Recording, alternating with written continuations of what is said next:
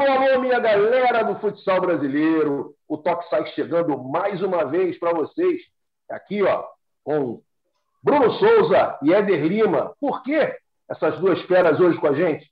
Carlos Barbosa, CBF de Carlos Barbosa, e Corinthians, o Timão, vão disputar a Copa Libertadores de Futsal, que começa no domingo, começaria amanhã, no sábado, mas foi transferido.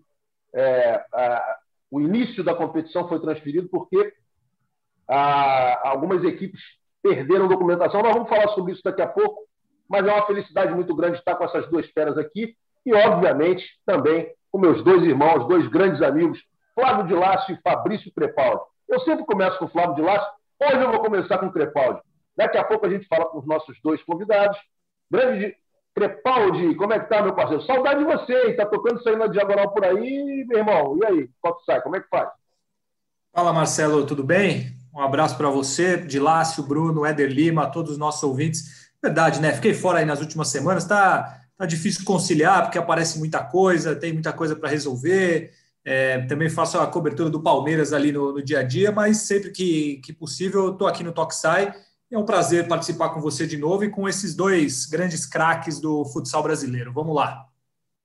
Você não falou do Dilácio porque tá de mal com ele? Brincadeira, brincadeira. Olha, eu falei, acho que eu, eu é. falei, se eu, não, se eu não falei um abraço para o Dilácio, peço desculpas. É uma, um grande erro meu. Desculpa, Dilácio, tudo bem? Eu vou chamar o Dilácio então. Chama você, Dilácio, chama você, Dilácio, vai. Saudade tudo bem, de você. Tudo bem, tudo bem? Como é que você está? Sumido. Seja bem-vindo de volta. Fala, Marcelo. É, estamos recebendo aqui o Bruno Souza e o Éder Lima, dois convidados muito especiais aí para essa semana, né? A gente está aí para começar a Taça Libertadores da América de Futsal, né? Começaria amanhã, vai começar no domingo com os problemas aí de, de documentação, de logística e semana que vem vai ser uma semana cheia do, do futsal, né? Além da Libertadores, a liga continua. Amanhã também tem uma decisão importante do feminino para variar o Leoas da Serra e Taboão da Serra, né, o clássico da Serra decidindo a Supercopa, né, mais uma decisão é, entre, entre esses dois times, né? E o nosso assunto principal desse programa vai ser Libertadores, né? Porque é um campeonato que não teve ano passado, né? Aí por conta da, da pandemia, da restrição da pandemia, está voltando esse ano, né? E é um campeonato muito importante aí para Corinthians e Carlos Barbosa. A gente vai falar muito dele aí ao longo do programa. Legal, legal. Dilácio, seja muito bem-vindo mais uma vez. Esse cara é um computador, ele tem um computador na cabeça, ele sabe tudo o que aconteceu, quando aconteceu, hum. porque vai acontecer. Já vai pegando tabela, Dilácio já vai pegando tudo da, da, da, Libertadores, mas nós vamos falar de Liga Nacional de Futsal também. Vamos falar de Mundial de Futsal, que vai acontecer em setembro na Lituânia. Éder Lima joga na seleção da Rússia, o Bruno está sempre ligado em tudo, já esteve na seleção. Enfim, é, nós vamos falar sobre muita coisa aqui. Vou começar com o Bruno Souza, meu irmão. Grande abraço, muito obrigado por você estar aqui com a gente. É um dos ícones né, da, da equipe de Carlos Barbosa, já há bastante tempo é, vestindo essa camisa laranja. Queria que você falasse um pouco dessa expectativa, Bruno, é, para mais uma competição. Carlos Barbosa brigando por mais um título da Libertadores, é tricampeão da competição e mais uma, uma competição importante. Daqui a pouco o Éder vai falar também sobre a, essa expectativa, já que o Corinthians busca muito essa primeira conquista na, nas Américas. Fala, Bruno, é contigo, irmão. É, primeiramente, é, obrigado, Marcelo, pelo convite, né? É um prazer. Tudo que está relacionado à nossa modalidade, eu costumo é, topar com o maior prazer. Eu acho que a gente, é, período que a gente tem como atleta de futsal, de uma certa forma é curto, então os anos que a gente tem, a gente tem que viver intensamente e um momento como esse faz parte de, de uma, é, dessa caminhada. Né? É um prazer estar conhecendo, é, meio que, não, não digo pessoalmente, né, mas é, por vídeo aí, o, o Fabrício, o Flávio, né? o Eder Lima, que a gente não teve a oportunidade nesses anos de carreira, quase que deu certo dele estar aqui com a gente esse ano, mas é, Deus sabe o que faz, né? Ele achou melhor cada um estar tá do seu lado ali, mas é sempre um prazer, né? E falando com a respeito da Libertadores, a gente sim tem essa uma boa expectativa, né? A gente nos últimos anos tem ganho a competição. É, isso traz uma visibilidade muito grande, inclusive em relação às equipes do, do, da América do Sul. A gente tem que saber carregar essa responsabilidade que, que tem sido cada vez maior. E, ao mesmo tempo que, que a responsabilidade aumenta, a dificuldade também, porque é, o futsal sul-americano tem evoluído e, e para quem vive do futsal e gosta do futsal, por mais que vá enfrentar mais dificuldade, fica feliz com essa evolução, né? Porque a gente quer ver, na verdade, é o futsal em todos os continentes evoluindo e mesmo que isso traga uma certa dificuldade. Não, maravilha. Vamos passar para o meu parceiro Éder Lima, está no, no, timão, é um pivôzaço, pivô raiz. E se tiver uma final aí, Bruno, tu que vai ter que cuidar dessa brincadeira aí. Né? Não é, é mole, não, meu irmão. O bicho é, o bicho é brabo. Éder, muito prazer, cara. Obrigado por ter aceito esse convite aqui para a gente trocar essa ideia. Tudo bem? Fala um pouco da expectativa do Corinthians, um título que o Corinthians ainda não tem. Como é que está o grupo? Como é que está? Como é que tá, como é que foi a preparação para essa competição especificamente, meu irmão? Abraço. Um abraço, primeiramente boa tarde. Queria agradecer aí, Marcelo, pelo convite, né? A gente já tem uma, uma relação aí desde o, da antiga, ficamos mais próximos ali no, na Copa do Mundo ali de futsal, enfim. Queria deixar um abraço aí também para o Flávio, para o Fabrício, o Bruno Souza também, que acompanha muito a carreira dele. E como ele disse aí, por alguns motivos também mais pessoais que vocês mais próximos sabem também, que eu perdi meu pai recentemente, né? E foi uma ferida que ainda está tá aberta ainda, né, na, na, minha parte pessoal. E o Bruno Souza, não sei se ele vai recordar também, a gente quase trabalhou junto, que teve uma proposta lá que a gente estava querendo levar ele para a Rússia, faz muitos anos atrás aí, que ele é um craque também, enfim. É, falando um pouco mais aqui do Corinthians, né, o Marcelo Rodrigues, a gente fez uma preparação, eu creio que foi excelente, né, em termos ali de da circunstância da cada desse momento que a gente vive, né, no mundo inteiro da pandemia, como a gente depende muito do clube ali, né, a gente tem que fazer, tem que ter umas restrições. Às vezes acabamos a conciliar ali com tirando um período porque não poderia usar o clube muitos ali no treinamento, mas enfim, é, tivemos uma preparação excelente como você diz, né, um título inédito uma competição inédita que a gente vai estar lutando aqui, porque são mais de 30 milhões de louco aí, de bando de louco, né, dos corintianos. E ser campeão pelo, pelo Corinthians também é uma sensação muito diferente, né, Marcelo? Eu já, já pude conquistar dois títulos aqui já nessa nessa nos meus dois anos que eu tenho aqui de contrato e com esse com essa pandemia que acabou reduzindo aí a, a temporada, mas enfim, tive dois, duas conquistas, duas conquistas aqui, né? Então é totalmente diferente, né? Eu como já rodei o mundo, assim, tenho uma uma carreira graças a Deus vitoriosa, mas o Corinthians, falando de Corinthians, se trata de, se trata totalmente diferente, né? E eu creio que a gente estamos estamos preparados e precisamos agora colocar tudo em prática para poder ter um resultado positivo aí. Espero que possa dar as duas equipes brasileiras aí na final também. Maravilha, maravilha, Éder. Antes da gente fazer a, a roda girar aí, né, passar para o Crepaldi e também para o Dilácio, queria mandar um abraço para você e para toda a sua família. Seu pai foi um grande cara, um grande amigo que eu, que eu ganhei né, nessa, no mundo do futsal. E a gente tem grandes amigos, a gente faz grandes amigos por onde a gente passa, mas um cara muito puro, um cara de muito coração e que sempre me abraçava em qualquer lugar que me encontrar. Então, é, o meu abraço a toda a sua família e que você fique bem, cara. Você fique bem, que teu pai vai estar. Onde teu pai estiver, certamente ele está é, olhando por você e por toda a sua família. Ô, Dilas, faz uma pergunta para cada um aí. Eu creio que um probleminha aqui rapidinho, mas daqui a pouco ele está na área. Você já deve estar com umas 435 matérias prontas e 895 perguntas para fazer. Bora! Vamos começar, vamos começar pelo, pelo básico aí. A pergunta para os dois aí, cada um responde de, de cada vez. É, quem são os principais adversários da, da, das equipes de vocês nessa, nessa Libertadores da América, além do, é claro, do rival brasileiro, né? Porque a gente boa, já sabe que Carlos Barbosa e Corinthians são as duas principais forças dessa competição, talvez. Fora Carlos Barbosa e Corinthians, quais são as equipes fortes aí da, dessa Libertadores? É, Vai com aqui. você, Bruno. Você é o papatito de Libertadores. o...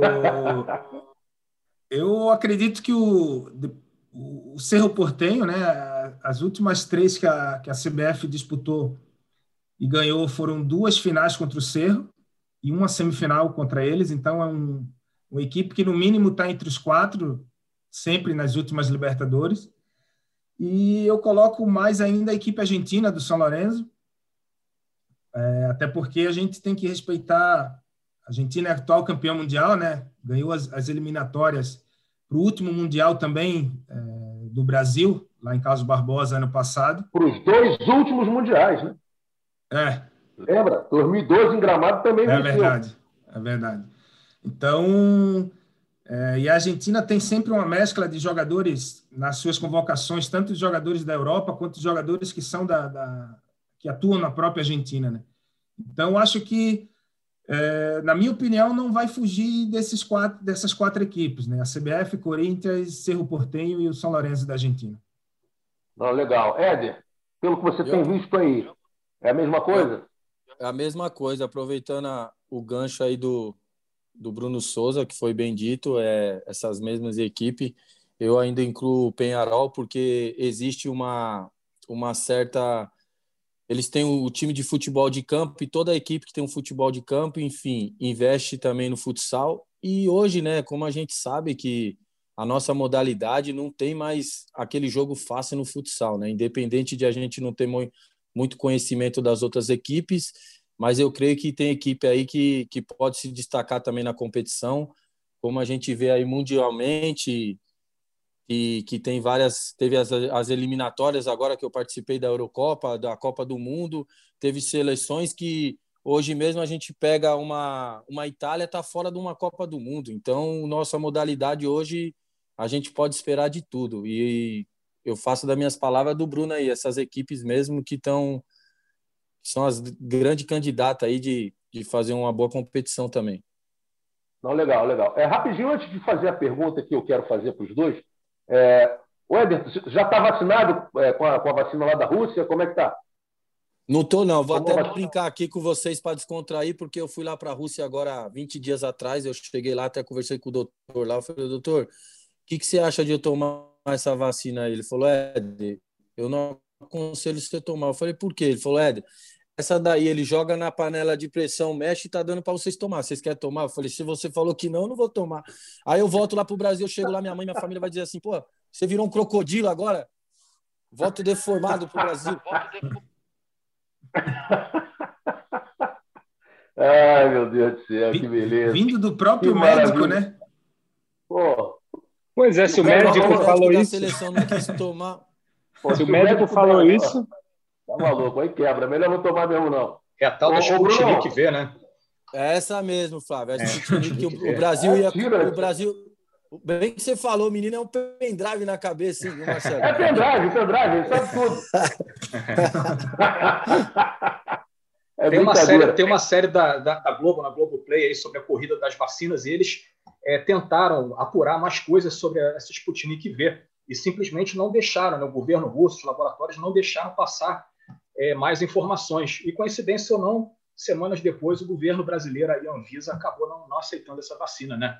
É uma, é uma vacina assim, muito Na verdade, foi a Anvisa, né? O, a Anvisa, né? Essa parte, a Anvisa é. que não, não, não liberou, Sim. por alguns pequenos detalhes é, ali.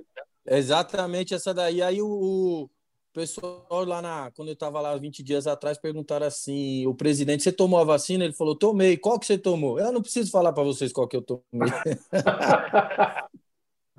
Meu Deus do céu. Ô, ô, ô, Bruno, depois eu vou falar com, com o Éder a mesma coisa, só que dentro da Europa. Você disputou algumas competições como essa, algumas Libertadores. O que é fundamental numa competição de tiro curto como, como esse que você, é, como essa competição que você vai disputar agora? O que, que difere? É bom para explicar para a galera é, que está assistindo e que vai torcer né, pela tua equipe o que uma, uma, equipe precisa ter, além do que tem normalmente numa competição regional, seja dentro do Rio Grande do Sul ou nacional, né, como a Liga Nacional de Futsal, para conquistar uma Libertadores. E aí eu pergunto para o Éder, que não sei se disputou já alguma Libertadores, mas disputou muitos jogos na Europa, também de mata-mata, alguns mundiais ele disputou na Rússia, e sempre competições de tiro curto, o que faz essa diferença para uma. É, enfim, para chegar com, com, muita força e vencer uma competição como essa? É, eu até estava conversando hoje com, com o auxiliar técnico nosso e o preparador físico, que uma das diferenças, eu acho que é, das equipes brasileiras no, no Libertadores, por exemplo, é, é a questão física. É, eu acho que a gente é, se prepara melhor nesse aspecto, até por ser um país dentro da América do Sul mais profissional, vamos dizer assim, se tratando das outras equipes. Né? E agora mesmo a competição ia ser realizada em seis jogos em oito dias, agora vai ser seis jogos em sete dias, né? Então a questão física acaba sendo um fator determinante ali para é, para as equipes que chegam na final e, consequentemente, chegam a vencer, né? É, a gente sabe que algumas equipes conseguem fazer o primeiro, o segundo, já no terceiro jogo já demonstram uma certa fragilidade fisicamente. Então, para esse é, para esse tipo de competição, eu destaco a questão física e, é claro, a, a, parte técnica, né, e a qualidade dos jogadores, porque só estar bem fisicamente não, não, não vai trazer o resultado final, né? Não, legal, legal, Bruno. Isso assim, aqui nós temos, durante, nós tivemos, né, e temos ainda, é, ao longo dos anos, a Taça Brasil, que é uma competição que antigamente era muito, muito bacana, hoje ainda é muito bacana e muito importante, claro que é muito importante, mas pela, pela evolução física das equipes, jogar quase todos os dias é um desgaste que, é, pela intensidade que hoje o futsal é jogado, é um desgaste absurdo.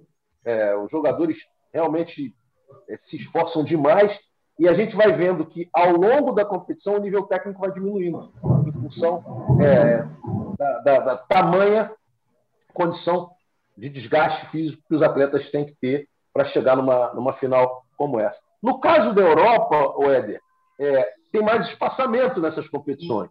É, como é que funciona? Como, que tipo de, de, de estratégia vocês utilizam para. O que, que é mais preponderante para chegar numa final na Europa. E depois fala também sobre como é que você vê essa, essa situação hoje, dentro da preparação do Corinthians para a Libertadores. Então, Marcelo, é mais ou menos o que o Bruno falou mesmo. A questão física também faz muita diferença, né? E que eu acredito muito nessas competições de tiro curto, a você crescer durante a competição, né? Porque são jogos um atrás do outro e tem menos de 24 horas para recuperar e pela estrutura também que o Corinthians trouxe para cá, a gente veio com um médico, com dois fisioterapeutas, enfim, isso daí acaba ajudando a gente a recuperar uma competição, como eu disse, num tiro curto, que nem o Bruno comentou agora, que deu uma mudada no calendário, a gente vai ter jogos praticamente todos os dias até a final, então, ao decorrer da competição, o atleta tem que estar bem preparado, a parte física, a parte mental, a parte de concentração, que isso daí vai desenvolver durante a competição e você vai criando um ritmo de jogo, você vai começando a se sentir melhor e isso daí você consegue ter um resultado legal. Na Europa é praticamente a mesma coisa, só que a gente tem um período de descanso, né? Inclusive em mundiais, europeu, é, campeonato europeu, né? Então eu acho que a mais, assim, eu pego pela Rússia porque a estrutura, a estrutura e a genética dos russos, eles são muito fortes fisicamente. Isso daí também para eles. Hoje a gente é atual vice-campeão mundial, né? Porque perdemos aquela final para a Argentina, mas a nossa preparação também, eu posso dizer que não foi uma das melhores preparação não, assim, de termo de fisicamente. Só que os russos, a genética deles, eles são muito bem fisicamente. E com isso a gente consigo, conseguiu crescer durante a competição, né? Que são jogos, jogos atrás de jogos e com isso você vai pegando um ritmo de jogo que nem a gente vive numa pandemia hoje no Brasil, aí no mundo inteiro, que as restrições impedem a gente também de ter uma parte física mais com mais êxito, né, com mais sucesso, mas enfim, é, eu creio que é que isso aí vai fazer a diferença nessa competição de tiro curto. Ô, Eder, explica para a galera, na Rússia o tempo do jogo é maior, né? É maior, com certeza. 25, né? Isso. Lá a liga, a liga deles lá, a competição é dois tempos de, de 25 minutos cronometrado, você viaja na sexta, você joga sábado, 50 minutos, que nem agora está começando os playoffs lá. É, você viaja sábado ou sexta, minto, joga 50 minutos no sábado, se tiver prorrogação, mais dois tempos de cinco e mais pênalti. Já chegou de eu ficar lá num ginásio, 5, 6 horas num ginásio, porque foi por prorrogação, depois pênalti, então foi aquela loucura, é bem rigoroso, né? O sistema do campeonato russo lá. Inclusive, quando eu estava lá, eles comentaram que queria mandar, mandar até uma carta para a FIFA para querer pôr a competição da Copa do Mundo 50 minutos. Que programa de televisão vai, vai transmitir um jogo de futsal de 50 minutos? Não existe, né? Os espanhóis foram os, os, os primeiros a vetar ali, porque não tem condições, que nem você falou, hoje nossa modalidade, né, Marcelo, exige muito, né, a parte física, então não tem condições de o, o atleta ter um rendimento, ficar num alto rendimento é, pra, praticando 50 minutos de futsal da nossa profissão. Eu acho que foge um pouquinho da nossa realidade, né? E às vezes, eu, eu acho que você que me falou isso, é, às vezes tem dois jogos no final de semana, ou não? Exa não é isso? Exa exatamente. Está jogando agora, tá, tava até assistindo um pouquinho. Tá jogando o, o Gazprom lá com outra equipe, vai jogar hoje e amanhã é melhor de, de cinco lá, né? Quem ganhou as três primeiras partidas passa para a semifinal. Tá jogando hoje, já joga amanhã 50 minutos de novo. Se tiver, vai ter prorrogação hoje, amanhã e pênalti. É, faz isso aqui. É todo mundo maluco, todo mundo preso, todo mundo. É, meu amigo. Tá pensando que é mole ou de lá? É, não é mole não. É, falando o Dilácio, o, o, o, Marcelo, o Dilácio está acostumado, ah. né? Sabe que ele é maratonista, ele, é, ele faz trilha, então para ele não tem problema. É. Faz trilha com o computador na mão, eu nunca vi é, um dele. É. Também, também, também. É, Faz uma pergunta aí. Vamos lá. Vai lá, vai lá, Depois vamos, vamos, o Crepa. Vamos no embalo aí do que o Éder está falando. É, Éder, você já retornou aqui para o Brasil já, já há algum tempo, né? Está aí é, em São Paulo agora, né? Teve em Sorocaba antes. Você pensa em, em voltar a sair do, do, do, Brasil ainda aí na, nessa reta final da sua carreira, voltar para a Rússia, já que você tem naturalização russa, ou você quer seguir o restante da sua carreira toda aqui no Brasil? Então, Dilas, é, como eu eu tô faz três anos e meio, né, que eu retornei para o Brasil, né, e essa perca do meu pai, né, que o Marcelo eu até bati um papo com ele recentemente, às vezes quando aconteceu o negócio do meu pai, eu eu tenho essa ferida aberta, né? E meu pai era um cara muito próximo, o Marcelo acompanhou lá nos mundiais da Tailândia e da Colômbia, e essa perca do meu pai foi uma ferida que ficou, foi na minha estrutura familiar e eu fiquei muito abalado com isso, né? Então eu tive inclusive agora a proposta, né, para voltar para a Rússia, né? Como você falou, eu tenho minha, minha meu passaporte russo, eu sou cidadão russo e sou muito grato à, Rússia mesmo, né, que me acolheu muito bem. Tudo que eu tenho, minha minha carreira profissional foi feita praticamente na Rússia, né? Eu tive essa passagem de dois anos e meio no Magnus, é, disputei uma Libertadores lá, inclusive foi em Carlos Barbosa pelo Magnus, né? A gente perdeu, se não me engano, foi a semifinal para o Joinville. Enfim, eu penso no momento, no momento de Lasco, eu penso em permanecer aqui no Brasil, né? Porque eu tenho minha mãe que também é muito próxima e depende de mim. Eu quero estar próxima dela por causa desse momento que a gente vem passando e ainda é muito recente. É, fazem três meses que eu perdi meu pai, né? Fiquei lutando com ele aí dois meses, né? E tenho meus irmãos próximos, tenho minha esposa, eu moro com a minha sogra também, que minha minha esposa perdeu a, o pai dela também quando a gente estava programando para voltar para o Brasil há três anos e meio atrás. E hoje minha esposa mora comigo, com a minha sogra, meus filhos, minha mãe mora próximo, então, mas por questão familiar eu estou mais optando de ficar no Brasil, né? Mas eu não descarto a possibilidade de, de ir para fora, ir para a Europa. Não falo só de Rússia, né? Porque já tive algumas especulações aí da Europa, ali da Espanha, né? Porque eu tenho um, tenho um, amigo muito próximo, que é um compadre meu ali, que tem muito acesso também na Espanha, e às vezes ele me comenta que tem alguma procura de alguns clubes, mas fica entre nós mesmo, que é, que é o Claudinho Ribeiro, que é o representante da Joma lá, e eu sempre falo com ele muito, né, e eu falo para ele que no momento eu pretendo ficar ainda próximo dos meus familiares. O Claudinho é um grande irmão, um grande parceiro, é, está sempre apoiando uma série de coisas aí dentro da modalidade. O Bruno, é, você, cara, é um cara conhecido por ter muita responsabilidade, né? Um cara muito sério dentro do treinamento, enfim. é, você vê, você enxerga o jogo não só como, como, como atleta de quadra, mas tem uma visão fora. A gente já teve, é, inclusive, juntos em algumas palestras minhas e, e, outras, e outras conversas, você tem uma visão de gestão muito legal. É, apesar de você ter essa condição física extraordinária, quanto tempo tem o Bruno ainda para jogar de futsal e o que o Bruno vai fazer assim que terminar é, o, a carreira dentro de quadro? É, essa questão é, disciplinar é, que você citou no início, eu acredito que é um pouco da, da minha natureza isso, não só é, essa, ter essa disciplina como atleta. E quando eu vim de Recife, é, eu cheguei em Caso Barbosa em 2002 e era um... Rapidinho, Bruno, rapidinho, Bruno. Mais um de Recife de lá, tá vendo? É. Quantidade de caras que vem de lá. Mais um Pichote, né? o Manuel é, é, absurdo, é absurdo. E eu cheguei em 2002 em Caso Barbosa e era um sistema bem mais rígido do que é hoje, né? Na época é... tinha o supervisor, não que hoje não seja, né, com Lavoisier, mas o, o Rudi Vieira era de uma outra geração, né? Então, eu lembro que né? para usar para usar para usar boné aqui só com a aba para frente, a camisa dentro do, da bermuda, a barba sempre feita, enfim.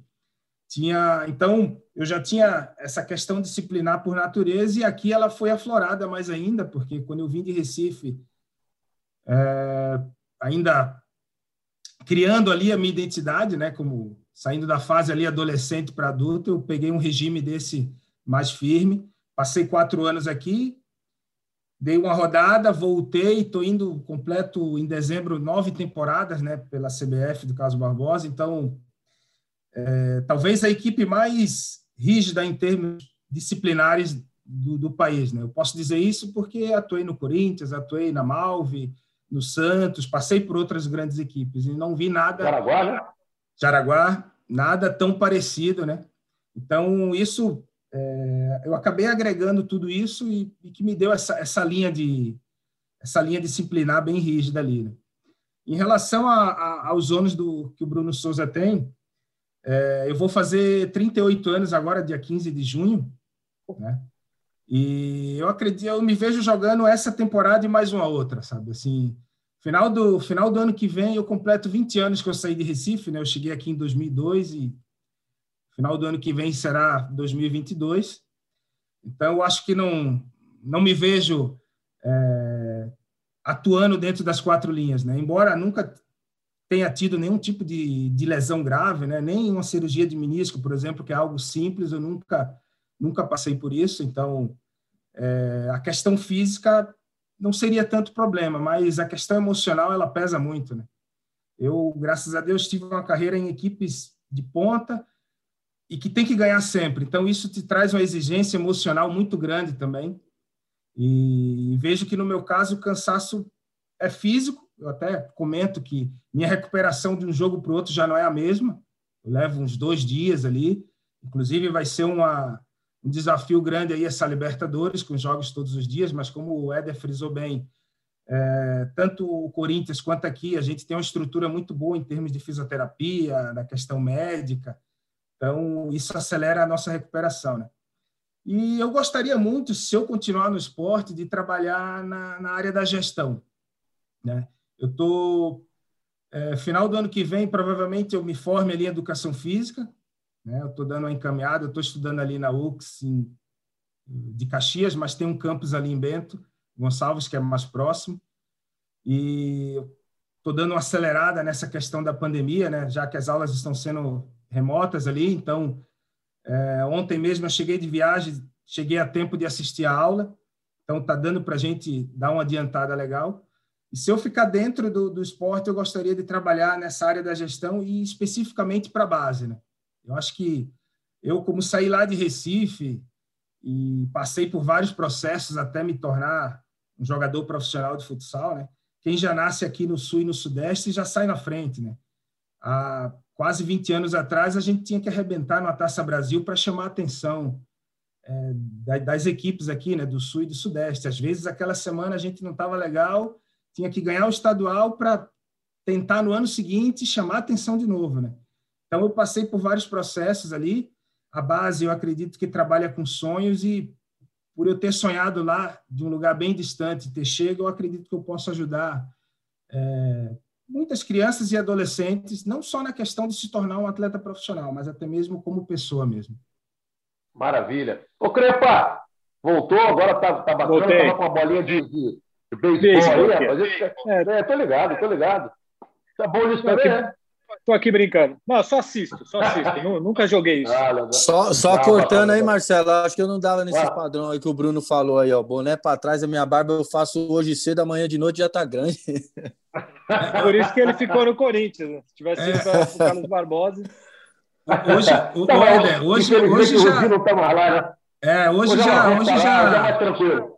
Hoje é mais tranquilo e e como a gente falou, né? Quase que o Éder está aqui conosco e, e que se não deu certo agora, que dê mais para frente, porque é, unir a grandeza da CBF ali e do nível do, do, do, profissional que é o Éder, eu acho que essa junção aí não tem como dar errado, né? Mas quem sabe mais para frente. Né? Nossa Senhora, ainda vai ficar ali naquela, naquela resenha lá com, com o Paludo. Tá maluco, rapaz? Ali é show de bola. Aquele suco de uva maravilhoso. Ô, Crepa, fala comigo, meu garoto. Tem uma pergunta para cada um aí, vai lá. Você, a última, a última coisa que você tomaria em Carlos Barbosa seria o suco de uva, Marcelo. É, eu vou, não, vou perguntar para os dois. A minha pergunta é a mesma. A gente vê, por exemplo, no campo que os times levam a Libertadores como grande objetivo. E a Libertadores de futsal ela foi até um pouco marginalizada, deixada de lado assim pela própria Comembol é, na, há um tempo atrás e nos últimos anos, dois, três anos para cá, eles voltaram a dar uma atenção, a fazer uma promoção. É, a minha pergunta é qual é exatamente a importância da Libertadores para os dois times? Se é aquela coisa de é o objetivo da temporada, se ganhou isso, não importa o que vai acontecer, ou talvez vocês vejam a, a Liga Nacional como mais importante que a Libertadores, enfim. É, qual é a importância é, da competição para os dois times? Então, Fábio, é, aqui eu, eu acho, o que eu posso te dizer é assim, eu, todas as equipes que eu é, participei, assim, que eu equipe grande tem que estar na final. Se vai ganhar ou não, isso aí é outra história, né? Mas tem que chegar. Libertadores, eu falei, é uma competição internacional que o clube ainda não tem, né? E eu creio que seria e é uma das mais importantes desse ano para o clube, né? Porque, como eu falei, são mais de 30 milhões de bando de louco aí que acompanha, que está presente ali, que está, às vezes, no dia a dia, na porta do clube, em rede social. E sabemos que tem todas, todas as competições são importantes, né? Todas, mas eu creio que a Libertadores tem um carinho a mais, né? Por, por ser uma competição internacional, que o Corinthians de, disputou poucas competições internacionais, se não me engano, foi a Libertadores de 2019 e o Mundial lá na Tailândia, e essa é a terceira competição, se eu não me não tiver errado, né? E eu creio que, como eu disse, né, para nós aqui a gente está tratando ela como se fosse a, a competição mais interna, é, mais importante da temporada, com, com toda certeza, porque a Libertadores traz uma grandeza para o clube ali que, em termo profissional, em termo para o clube, vai ser um negócio muito bom se a gente conseguir chegar nesse objetivo aí. Maravilha, maravilha. Vai lá, Bruno, quer falar sobre é, isso também? É, o, aqui, eu acredito que a, a Liga Nacional e, e o Mundial seja as competições mais importantes ali, né? na minha uma opinião minha, em termos do, do, que, do que a CBF é, é, exige. Né? Embora para disputar o Mundial tem que passar pela Libertadores, né? Embora também não seja algo tão é, alinhado como é o futebol de campo, né? Ganhou a Libertadores, vai disputar o Mundial. No futsal, é, o Mundial é organizado por uma, sei, por um grupo, né? Que os últimos três estão sendo realizados na Tailândia, né? Não é uma coisa tão ligada à FIFA, mas que acaba sendo é, o nosso Mundial que a gente tem. Então, eu vejo que o Mundial e a Liga são os mais importantes. E, e como para ir para o Mundial tem que passar pela Libertadores, acaba que a Libertadores também tem um, um, uma importância tão grande quanto, quanto a Liga Nacional e o Mundial. Oh, legal, legal. Queria só mudar um pouquinho de assunto e vamos falar sobre o Mundial de, fut, eh, de Futsal. É... Bruno já teve na seleção, é, Éder vai disputar o Mundial pela Rússia. Queria começar pelo Éder, depois eu vou para o Bruno. É... Éder, como é que está a preparação da Rússia para o Mundial? Aqui no Brasil, o Bruno vai falar daqui a pouco, a gente teve. Toda vez a gente faz essa pergunta, mas é importante ouvir das pessoas o que elas pensam sobre isso. A gente sabe que o Marquinhos e toda a sua comissão técnica tem uma competência incrível, né? mas o Brasil vai ter um mês de preparação para o Mundial. É suficiente? Não é suficiente? Eu queria saber do Éder como é que está a preparação da Rússia e como, como eles têm se encontrado para... Como é que foi nos últimos quatro anos, por exemplo, mesmo com pandemia? Como é que aconteceu isso de vocês disputarem algumas competições, amistosos, etc.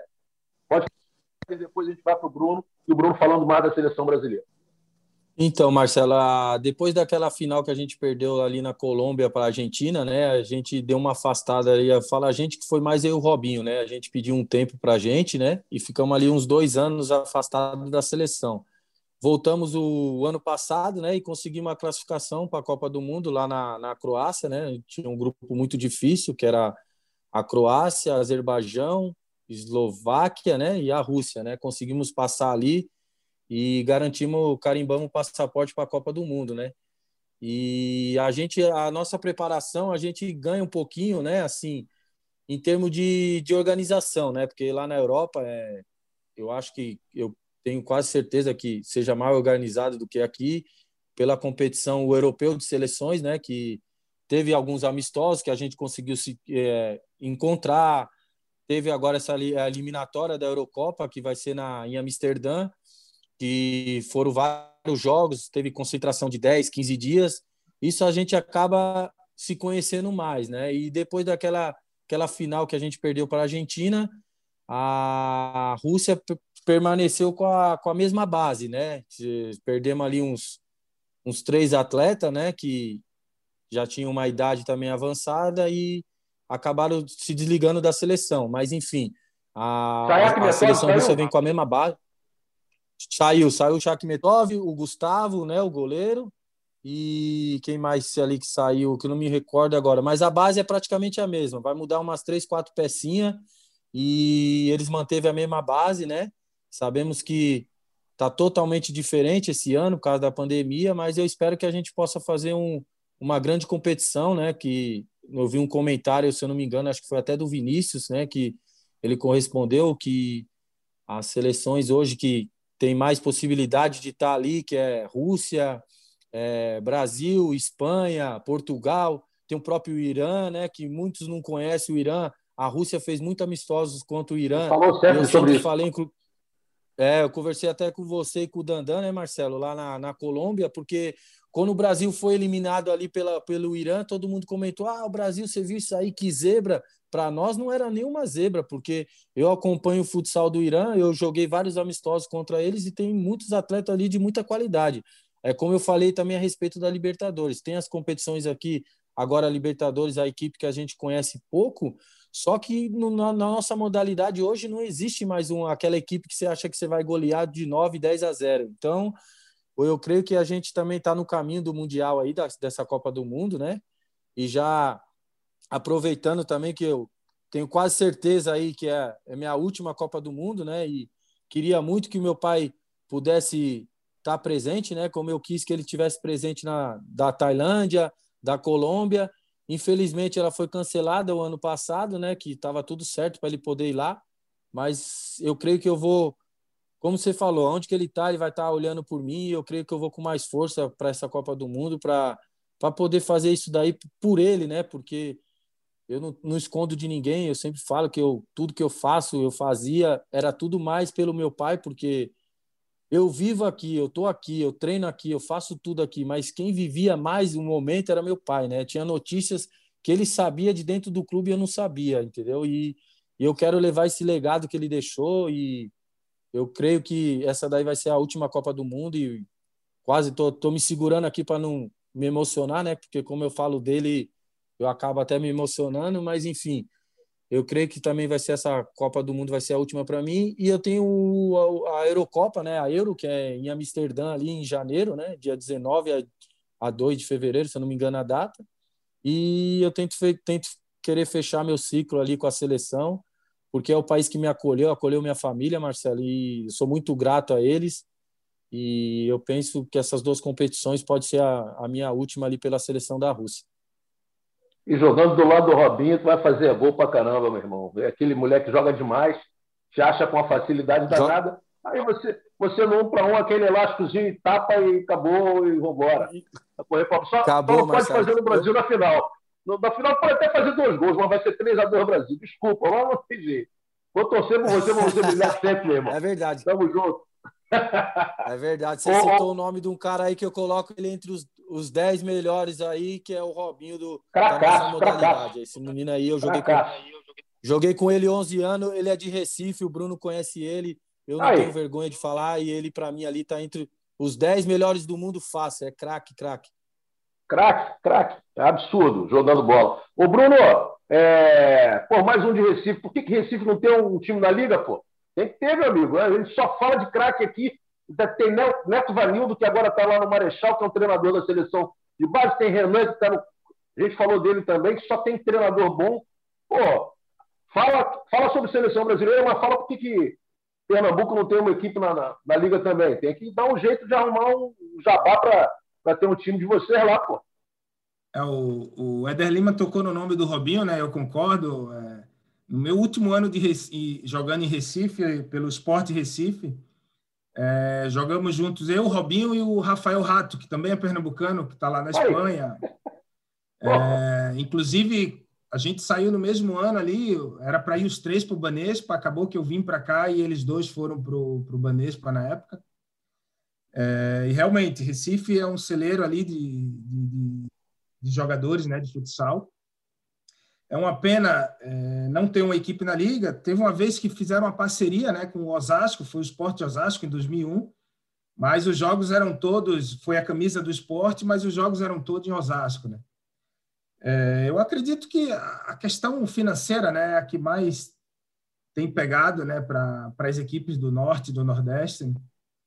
É, Recife, a gente consegue ter um futsal de qualidade ali é, até a, chegando no juvenil, né? Os profissionais de base são muito bem preparados, não que o do adulto não seja, mas quando chega na questão do adulto, o, o atleta precisa é, passar a viver do, do futsal ou optar por uma outra por uma outra caminhada, né? Então acaba que muitos ficam pelo meio do caminho em, em função disso, né? Eu acredito que essa questão seja pelo aspecto financeiro, né? Mas vamos torcer para que as coisas possam ser facilitadas aí no futuro e equipes do Norte e do Nordeste possam possam mostrar é, de uma forma mais próxima né, os, os atletas que, que acabam revelando. Né? Em relação à seleção, eu vejo que não é a preparação ideal né, que, eles, que eles estão tendo para o Mundial.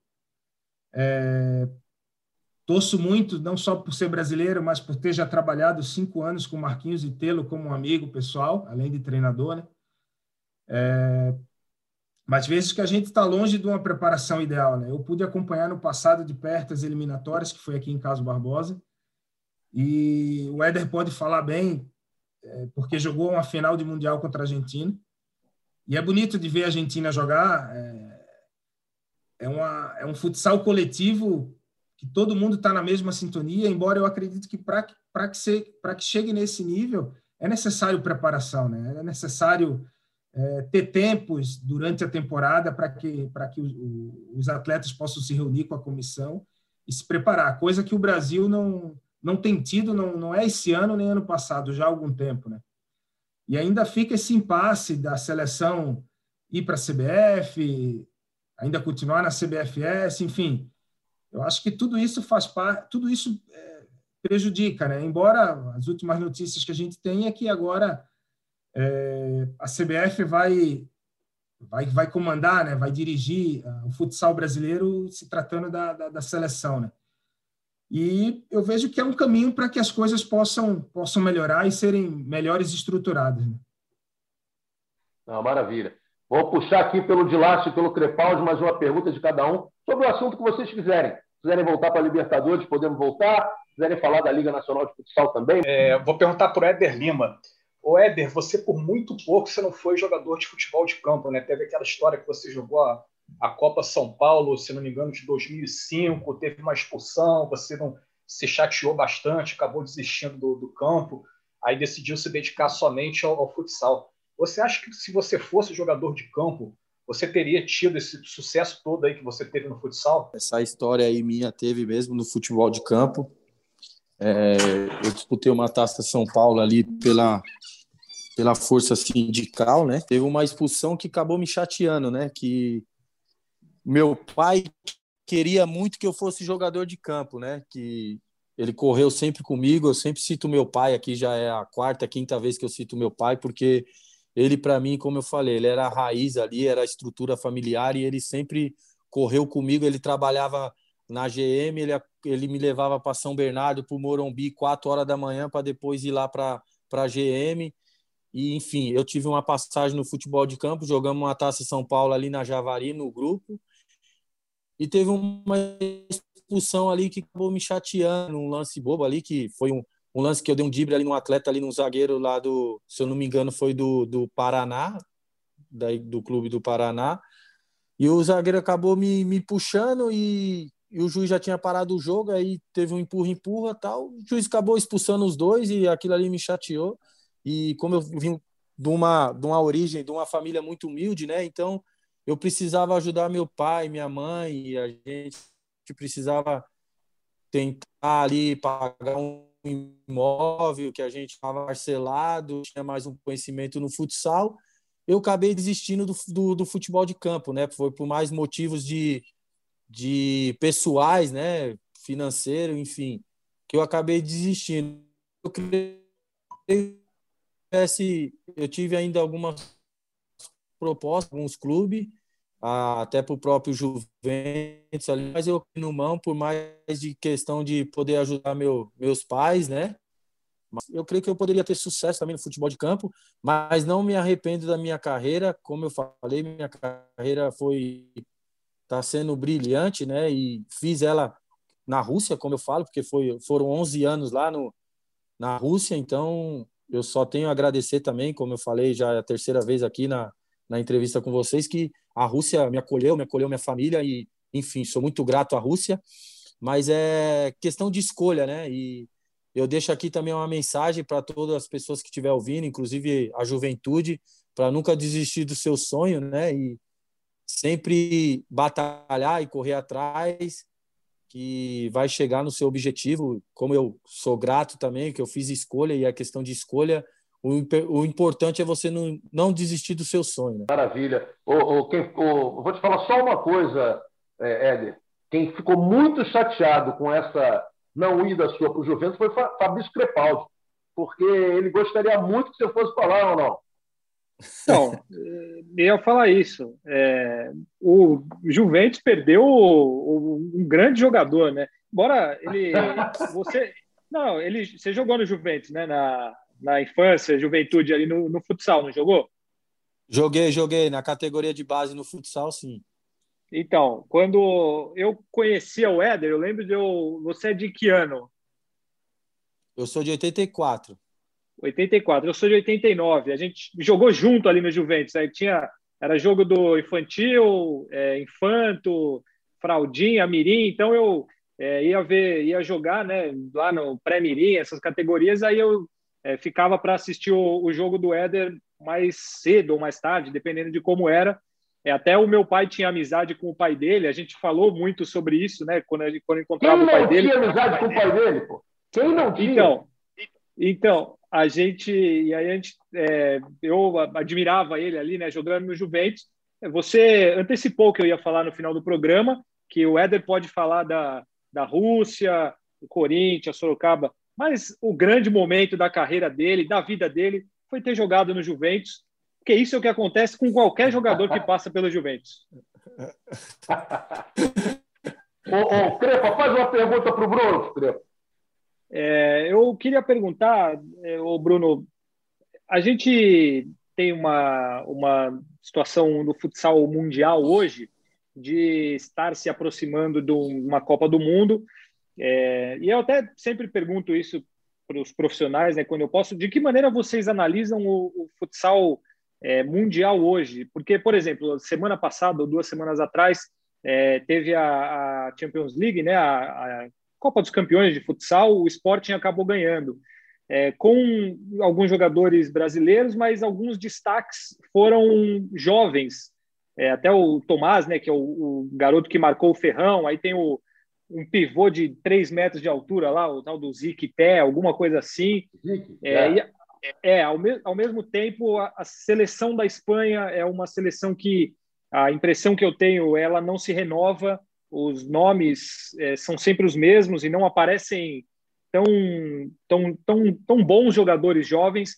Enfim, é, eu queria te perguntar de uma maneira geral, como é que você vê a, é, o futsal mundial? Que país você acha que está evoluindo enquanto seleção? É, uma, uma, uma, análise geral nesse sentido. Eu sempre toco no, no, no nome da, da seleção da Argentina, né? Se tratando de evolução, acho que foi a equipe que mais é, evoluiu, né? Principalmente com a troca no comando ali de treinador. A Argentina antigamente jogava para perder de pouco, né? E nos últimos anos modificou a sua a sua visão, a sua metodologia. E hoje é a atual campeã mundial, né?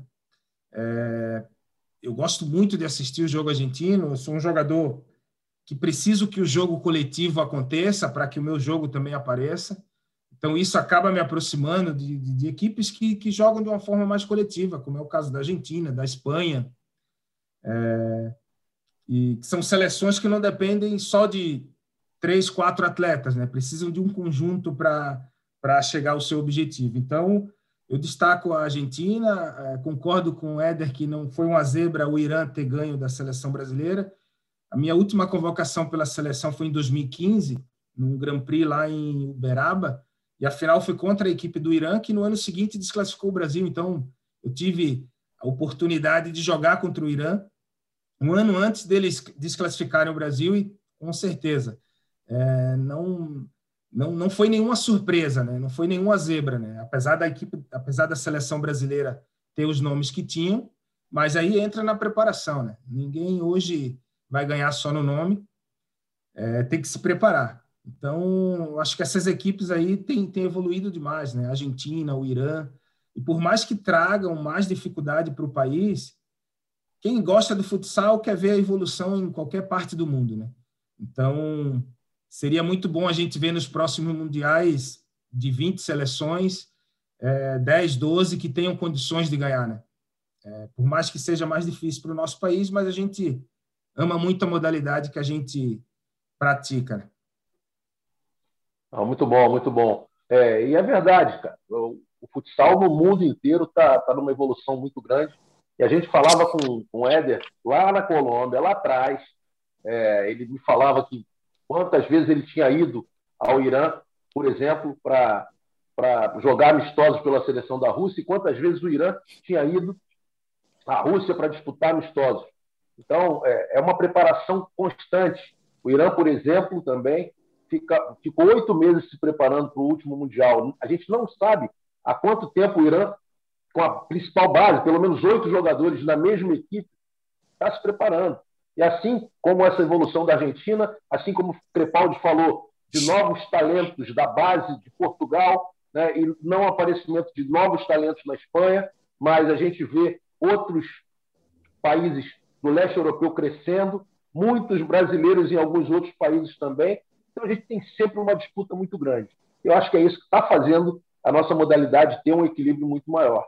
Mas ainda assim, eu acho que o jogador brasileiro ele consegue é, é, ter esse destaque no mundo inteiro. Eu acho que falta um mês, a gente vai ter só um mês de preparação, isso é muito complicado mesmo, mas ainda assim eu acho o Brasil um dos favoritos, né? sempre vai ser favorito, apesar disso tudo.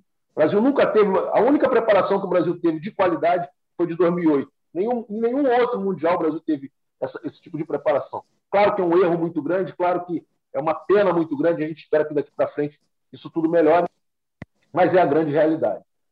Só que os outros também agora estão jogando futsal. Então não é mais aquela molezinha que a gente tinha. E como você falou, né, Marcelo, o Brasil é uma, uma safra de, de jogadores bons, né? Você vê aí que A gente acabou de perder o, o Fabrício Cripaldi aí, que ele jogou lá no Juventus, infelizmente ele não foi bem. pois é. Pô, pois perdeu é, pro né? jornalismo, cara. Perdeu pro jornalismo, cara. O cara é um baita pois é. jornalista, sabe muito. Perdeu, o, o futsal perdeu um grande pivô, viu? ô, ô Dilácio, quer falar alguma coisa, Crepa? Vai. Pode, vamos lá, vamos seguir. Não, eu só ia completar o que você falou, que assim, é, tudo bem, eu concordo que a seleção brasileira tem craques, tem jogadores acima da média, que, mas, mais uma vez, a preparação comparada com as outras seleções é péssima. É é, o, claro. O, o Éder mesmo foi para a Rússia para jogar há pouco tempo. É, as seleções, quando não podem fazer jogos, elas se juntam para treinar. É, a Argentina faz isso. Eu sempre cito o exemplo do Japão, porque eu acompanho e eu sei que eles, eles se juntam só para treinos a cada mês. E, enfim, tem jogos na Europa. A Argentina até teve problemas para isso, foi jogar na Europa, o Uzbequistão, não lembro onde, mas é, não conseguiu. Mas, enfim, e o Brasil não joga uma partida desde as eliminatórias no começo do ano passado. Então, a é. seleção brasileira não disputa um jogo ou não se junta há um ano e quatro meses. Que teve, teve um com a Espanha, não teve depois? Só teve, teve um, depois se teve. Se, se, teve, mas assim, é mais de um ano que a seleção é. não joga enquanto, enquanto as outras estão claro, claro, claro. se preparando. Estão se preparando. E, e, isso a gente sabe que tem muito talento, o Brasil tem craques e podem resolver, mas é, a preparação ela é defasada com relação às outras, sem dúvida é. nenhuma. Né? Isso a gente sabe que cada vez mais a coisa se complica em função disso. Enquanto os outros estão sempre é, melhorando o seu conjunto, nós temos que apostar é, num trabalho de um mês. A gente sabe da competência que é, né, da, da, comissão técnica, a gente tem que frisar sempre isso, mas a gente não pode viver desse talento o tempo todo. Uma hora a coisa vai, vai brecar. Por isso a gente espera muito. Depois desse Mundial, as pessoas, se o Brasil vencer, e a gente espera que vença, que as pessoas não repitam os erros é, anteriores. E aí com a CBF eu acho que isso não vai acontecer. Só voltando aqui com, com, com o Dilácio. Ô, Dilácio, é, vamos falar um pouquinho de Liga Nacional de Futsal ou você quer falar sobre a Libertadores primeiro, com tabelas e etc? Vamos, eu acho que é legal a gente falar, aproveitar os dois aí é, para falar um pouco de Carlos Barbosa e de Corinthians dentro da Liga Nacional de Futsal. Aí você faz aquele, aquele, dá aquele panorama geral aí a gente fala um pouquinho sobre isso. Depois a gente finaliza com Libertadores. Pode ser? Tá, tá bom. É, então, a, a, Liga Nacional de Futsal ela, ela continua, né? mesmo com a, com a disputa da, da Libertadores. É, por consequência, Corinthians e Carlos Barbosa não vão jogar na, na, na próxima semana. Né? É, aproveitando assim, para lembrar que, que nessa semana o Sport TV vai transmitir Sorocaba e Moarama na, na quinta-feira, é o nosso jogo dessa Especialmente semana. Especialmente na né? quinta-feira. A gente não vai ter jogo na, a gente não vai ter jogo na segunda-feira. Estou abrindo aqui a classificação né, do, dos grupos. O Corinthians está no grupo A e o Carlos Barbosa está no grupo B. Né, o Carlos Barbosa já fez três jogos, é o líder do, do, da, da, chave. Né, ele está com sete pontos, ele venceu duas vezes e empatou um jogo. Já o Corinthians fez um jogo só, aquela estreia contra o Moarama, que foi empate, um a um, que a gente até falou sobre esse jogo no dia que o Vander Carioca veio no, no podcast. Depois o Corinthians não, não jogou mais. É o grupo A, quem está liderando é o Sorocaba, com seis pontos, empatado com o Joaçaba. Aí depois vem Corinthians e o Moarama em terceiro, com um ponto. Aí, quinto, sexto e sétimo, Jaraguá, o Santo André e São José, que ainda não pontuaram. Grupo B, Carlos Barbosa na liderança, com sete pontos. Segundo, Joinville, com seis pontos. Né, que é, seis pontos duas vitórias e uma derrota. Né, o Joinville já perdeu a invencibilidade dele. Terceiro, Cascavel, Blumenau com, com três pontos. Né, o Cascavel vence no. O Cascavel supera o Blumenau no saldo de gols. Quinta, a Soeva, um ponto. Aí você tem o Juventude, que ainda não estreou. Juventude do Mato Grosso do Sul ele vai estrear essa semana. Né? É, o Juventude do Mato Grosso do Sul está tá zerado. Aí você tem Atlântico e Marrecos, dois com zero pontos. Né? Sendo que o Atlântico fez, fez um jogo e o Marreco fez três jogos, perdeu três jogos. Grupo C, Campo Mourão e Pato, Campo Mourão, Pato, Praia Clube, Brasília e Tubarão. Todos esses times estão empatados aí com três pontos. Né? Vai do primeiro ao quinto lugar. Né? É, essa ordem que eu falei é a ordem da, de acordo com o saldo de gols. Campo Mourão é o líder o Tubarão é o quinto lugar. Aí em sexto, sexto, sétimo e oitavo, você tem três times que estão zerados, né, que perderam seus jogos. Marechal, Marechal do Paraná, ele fez um jogo, perdeu. Foz Cataratas também um jogo, uma derrota. E o Minas. Minas fez duas partidas e perdeu as duas. Ontem, inclusive, teve Praia Minas e Praia Clube, né? O jogo foi em Belo Horizonte, mando do Minas. O Praia Clube venceu 2 a 0. Né? E, e, assim, hoje, hoje tem jogo da, da Liga, né? Tem, tem Sorocaba e Joaçaba, jogo interessante, que é um duelo direto pela liderança aí do Grupo A. Os dois times estão com, com seis pontos. Né? Aí amanhã, amanhã tem jogo, temos é, Marechal e Pato, domingo temos a, a Soeva e Atlântico, aí depois a Liga só volta na quinta-feira, né? Com, tem o nosso jogo da TV, Sorocaba e o Moarama, e o Tubarão contra o Marechal. Né? Aí depois a Liga volta no fim de semana. Né? Fim de, aí fim de semana com, com rodada cheia. Né? Tem, você tem Brasília e Praia no sábado, São José e Jaraguá, Joinville e Juventude. A estreia do Juventude, inclusive, aí vai ser sábado que vem contra o Joinville, em Joinville. Né? A pedreira logo na estreia. Domingo que vem você tem Santo André e o Moarama. É, jogo em Santo André, Foz Cataratas e Minas, e Pato e Campo Mourão.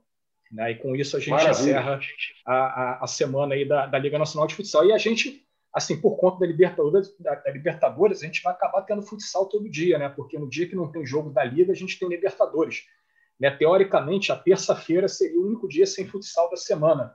Né? Mas aí agora, aí, com a notícia que o, que o Bruno passou para a gente do, do adiamento da, da, da, primeira rodada, né? que a Libertadores vai começar só no domingo, a primeira rodada da Libertadores vai ser domingo, a segunda na segunda e a terceira rodada na terça.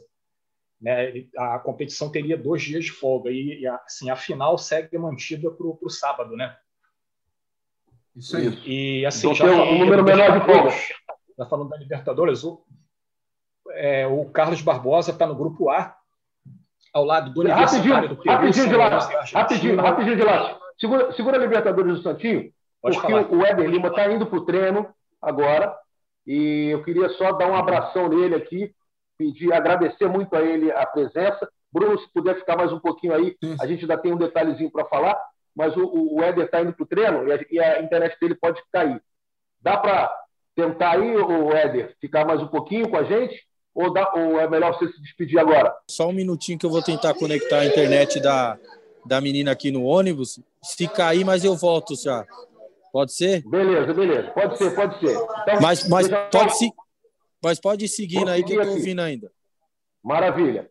Segue de lá, desculpa, meu irmão, te interromper, vai lá. É, o grupo, então, o Carlos Barbosa está no grupo A da Libertadores, ao lado do Universitário do Peru, São Lourenço da Argentina e o Esportivo Boca do Equador. Corinthians está no grupo B, né, ao lado do Penharol. Inclusive, a estreia do Corinthians é contra o Penharol. Né, esse jogo aí tem um, ingrediente interessante o Corinthians perdeu do Penharol ontem no, no futebol de campo, né, na, na Sul-Americana. A torcida do Corinthians ficou brava, né? o Corinthians foi eliminado né? na Sul-Americana, tomou de 4 a 0 do Penharol. Agora o futsal pode dar revanche aí que, que a torcida não espera. Né? Corinthians, Penharol, aí tem o Delta Etiquero da Venezuela e o Projeto Latim da Bolívia. Grupo C, Cerro Portenho, Cerro Portenho que é a única equipe de fora do Brasil que já foi campeão da Libertadores, né? Cerro Portenho do Paraguai, o Aliança Platera da Colômbia, a Universidade do Chile e o Nacional do, do Uruguai. Calma, beleza, beleza. Ô, Bruno, fala um pouco para gente. E, e assim, do... Carlos Barbosa Vai. estreia contra a Universidade do Peru. Carlos beleza. Barbosa estreia contra o Universitário do Peru, né? O Corinthians, já falei, estreia contra o Penharol, domingo. Show. Ô, Bruno, fala um pouco da, da, equipe de Carlos Barbosa nessa temporada. É, eu, assim, muitos nomes novos, né? uma garotada chegando aí. Fala um pouco dessa estrutura que o Edgar Maldaço está trazendo, ele que trabalhou nas categorias de base da, da equipe de, da CBF, foi auxiliar do Marquinhos também, mas que tem uma personalidade é, interessante, um cara muito inteligente, estudioso. Tive a oportunidade de palestrar para vocês é, no ano retrasado, se não me engano. Estive aí assistindo alguns treinos também da equipe, conversei bastante com ele. Queria que você falasse um pouco sobre, sobre isso. É, a, como você falou, a nossa equipe é, ela, ela deu uma, uma baixada na questão da idade, né, do, da média de idade. É, a gente tem um grupo mais jovem, jogadores que estão buscando seu espaço. É, eu destaco ali nesse início de liga, onde a gente tem sete pontos, a gente estreou contra a equipe do Erechim, a gente teve dois clássicos gaúchos, né, Erechim e a Soeva, e um clássico nacional contra a Crona. E nesses três jogos, é, tiveram dois nomes ali que chamaram muito atenção, e são jovens atletas ali, o, Pedro Rei e o Richard, né? É, a equipe trouxe o Murilo de volta, né? Foi a grande contratação até então da equipe. É, a gente chega na Libertadores bem bem confiante, né? Até porque essa largada que a gente deu na liga, diante da dificuldade da, dos adversários, a gente conseguiu sete pontos de nove em três clássicos. E na metade do ano a gente tem ainda, eu não digo a cereja do bolo, mas uma grande contratação ali do, do, do Rocha, né? De, de mais um pivô, que vai dar mais uma encorpada em todos os níveis ali, principalmente o nível técnico da equipe, que com a chegada dele, eu acredito que a gente passa a, a não dever nada a nenhuma das, das outras equipes que concorrem também ao título da Liga Nacional. Né? Não, maravilha. É, eu acho que está bom, acho que está de bom tamanho, que a gente, a gente falou sobre todos os aspectos aí. No mais é desejar é, muito sucesso ao Bruno, muito sucesso a Carlos Barbosa, muito sucesso ao Corinthians também, ao Éder, e que vocês tenham é, uma grande competição e tragam esse título para o Brasil, seja é, por Carlos Barbosa, no caso do Bruno aí, ou seja pelo Corinthians, no caso do Éder. Crepaldi, Lácio, considerações finais. O, vou finalizar, finalizar com, com duas notícias. É, uma é sobre o retorno do São Paulo ao futsal, né? O São Paulo até estreia hoje, sexta-feira, na não sei se é na Liga Paulista ou na Copa Paulista, mas é competição organizada pela Liga Paulista de Futsal. É legal ter um time de camisa e dessa vez o São Paulo parece que entra com uma uma vontade de fazer o negócio dar certo sem parceiros, sem ajuda de parceria com qualquer cidade, São Paulo, londrinense, não, é o São Paulo, São Paulo Clube, vão jogar no São Paulo, é a camisa do São Paulo, organizado pelo clube, e essa é uma grande notícia, tomara que dê certo, a, a expectativa da, da, da, da comissão, né, do clube, é que eles entrem na Liga Nacional nos próximos anos, esse ano disputa as competições aqui em São Paulo, é, contratou o Gabriel Lima, que é um jogador que foi da seleção italiana por muitos anos, um chute goleiro que jogou no Corinthians há duas temporadas. Então, parece que estão desenvolvendo um trabalho sério. É, até o Bruno falou dessa é, importante contratação aí, né, do, do Rocha, o grande pivô, um jogador aço. E aí uma notícia que saiu hoje na Espanha é que o Jackson Samurai acertou com o Betis é, da Espanha, mas aí ele só vai para a Espanha na, no final da temporada, quando acaba o contrato dele com o Corinthians, e aí ele, segundo o pessoal lá na Espanha, já teria acertado com o Betis, que é um time que está investindo muito, também é um time de camisa que, que vem crescendo muito no futsal. No mais é isso aí, Marcelo. Um abraço para você, para o Bruno, para o Éder, acho que ele não está mais aqui, mas é, para o Dilácio também. Sempre um prazer participar. Estaremos de volta em breve.